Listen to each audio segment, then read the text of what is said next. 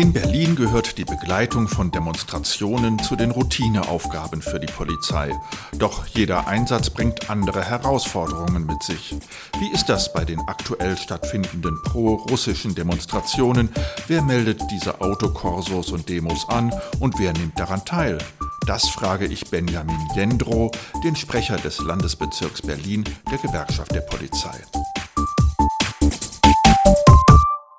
Also zunächst mal muss man sagen, dass keine der 6000 Versammlungen, die wir jährlich in der Hauptstadt haben, immer gleich abläuft. Ja, und dementsprechend haben wir dort auch ja kein homogenes Anmelderfeld. Wir haben dort äh, Leute, die quer über Stadtbiet verteilt sind. Da kommen äh, viele sicherlich auch aus der deutsch-russischen Community, aus Hellersdorf-Marzahn, aber es gibt genauso Anmelder aus anderen Stadtteilen und auch aus dem Speckgürtel aus Brandenburg, die dann solche Veranstaltungen anmelden. Und dann können sich da auch immer Leute äh, hinzugesellen. Wir überprüfen ja nicht jeden, der an so einer Versammlung teilnimmt. Das heißt, wir haben den Anmelder zwar namentlich, aber es ist so, dass diejenigen, die sich dort beteiligen, da kommen vielleicht auch mal welche aus anderen Städten nach Berlin. Entspricht die Größe der Resonanz in den sozialen Medien der Größe dieser Veranstaltungen oder werden diese pro-russischen Demonstrationen medial aufgebauscht? Na, wir müssen schon feststellen, dass wir äh, seit Kriegsbeginn Ende Februar, ähm, also in den letzten drei Monaten, schon äh, eine hohe Anzahl an Versammlungen in diesem Kontext haben. Ja, wir reden hier über eine dreistellige Zahl. Das sind schon eine Menge Versammlungen. Da hat man Autokorso, da hat man Kundgebungen, da hat man sicherlich auch Gedenkveranstaltungen jetzt rund um den 8. und 9. Mai. Äh, es gibt gerade kein anderes Thema als der russische Einmarsch in der Ukraine. Ja, vorher war es Corona was äh, jeden Tag irgendwie anders versucht wurde aufzubereiten durch verschiedene Medienunternehmen. Und so ist es jetzt mit dem Kriegsgeschehen. Da ist man dann auch getrieben, sicherlich neue Bilder zu zeigen. Und dementsprechend sind dann eben auch viele Journalisten bei diesen Versammlungen. Und von daher kann man schon auch sagen, dass ich glaube, dass grundsätzlich alle Themen, die medial irgendwie ausgeschlachtet sind, immer auch ein Stück weit aufgebauscht sind. Auf der anderen Seite, äh, glaube ich, gibt es auch gerade wenig Wichtigeres als den russischen Angriffskrieg in der Ukraine, so dass es auch wichtig ist, dass das in den Medien jeden Tag auch thematisiert wird. Aber da müssen wir jetzt auch so ein bisschen resümieren, äh, dass in den letzten drei Monaten da relativ wenig Ausschreitungen, mal einzelne Fälle, aber keine großen Ausschreitungen bei so pro-russischen Versammlungen und auch bei Versammlungen in die andere Richtung dort ähm, passiert sind. Rund um den 9. Mai gab es eine Verfügung, dass bei Gedenkfeiern zum Ende des Zweiten Weltkriegs keine russischen und ukrainischen Fahnen gezeigt werden durften. Warum gab es dieses Verbot? Na, man muss sagen, dass wir eine sehr aufgehitzte Stimmung hatten, ja schon im, im Vorfeld, ne, dass es dann entweder die eine Seite oder die andere Seite ist. Und ähm, die Berliner Polizei beziehungsweise die Versammlungshürde, die Teil der Berliner Polizei ist, dort vorher eine Verfügung getroffen hat, eine Auflage für äh, Gedenkveranstaltungen an 15 Orten. Das war also keine Allgemeinverfügung für die ganze Hauptstadt, sondern es ging um 15 Gedenkorte, dass man dort gesagt hat, äh, Leute dürfen nicht in Uniform dort erscheinen, dürfen keine russischen oder ukrainischen Flaggen zeigen um einfach ähm, ein freies Gedenken zu ermöglichen. Ja, man hätte auch Absperrgitter, die Hamburger Gitter dort hinstellen können, aber man wollte, dass jeder dort auch gedenken kann. Es aber nicht zur Eskalation kommt in einer eh aufgehitzten Stimmung. Und deswegen war es für diese Bereiche untersagt, dort Flaggen zu zeigen. Überall im Stadtgebiet konnte man das aber tun, solange es im demokratischen Rahmen ist.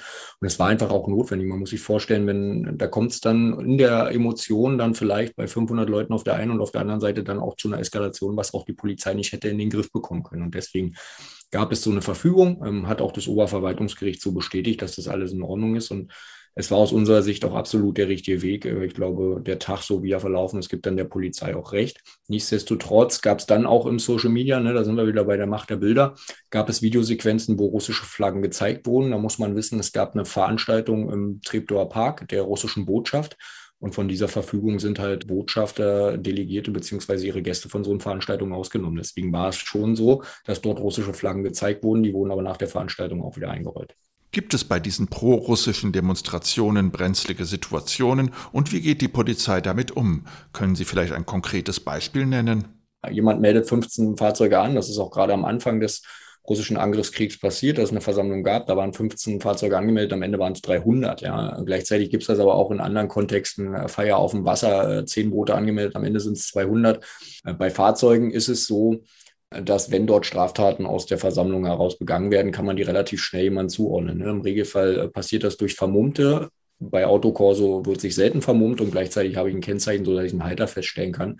Das heißt, da wird dann auch jeweiliges Beweismaterial gesichert, zum Beispiel im Kontext mit den pro-russischen Versammlungen, auch das Z-Symbol, was ja auch untersagt ist auf diesen Versammlungen, dass das dann beweissicher gesichert wird und dann im Nachgang eventuell Ermittlungen eingeleitet werden.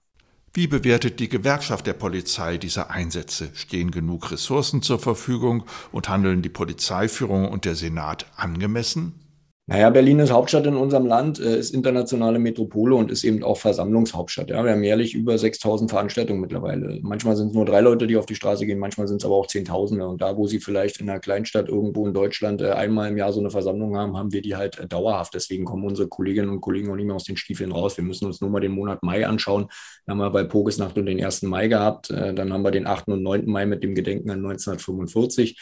Äh, dann hatten wir NATO-Außenministertreffen in Berlin und gleichzeitig den Nakba-Tag, ja, äh, symbolträchtiger Tag für die pro-palästinensischen Bewegungen, wo es auch in den letzten Wochen immer wieder zu Versammlungen und auch Ausschreitungen und dementsprechend auch einen großen Polizeieinsatz kam.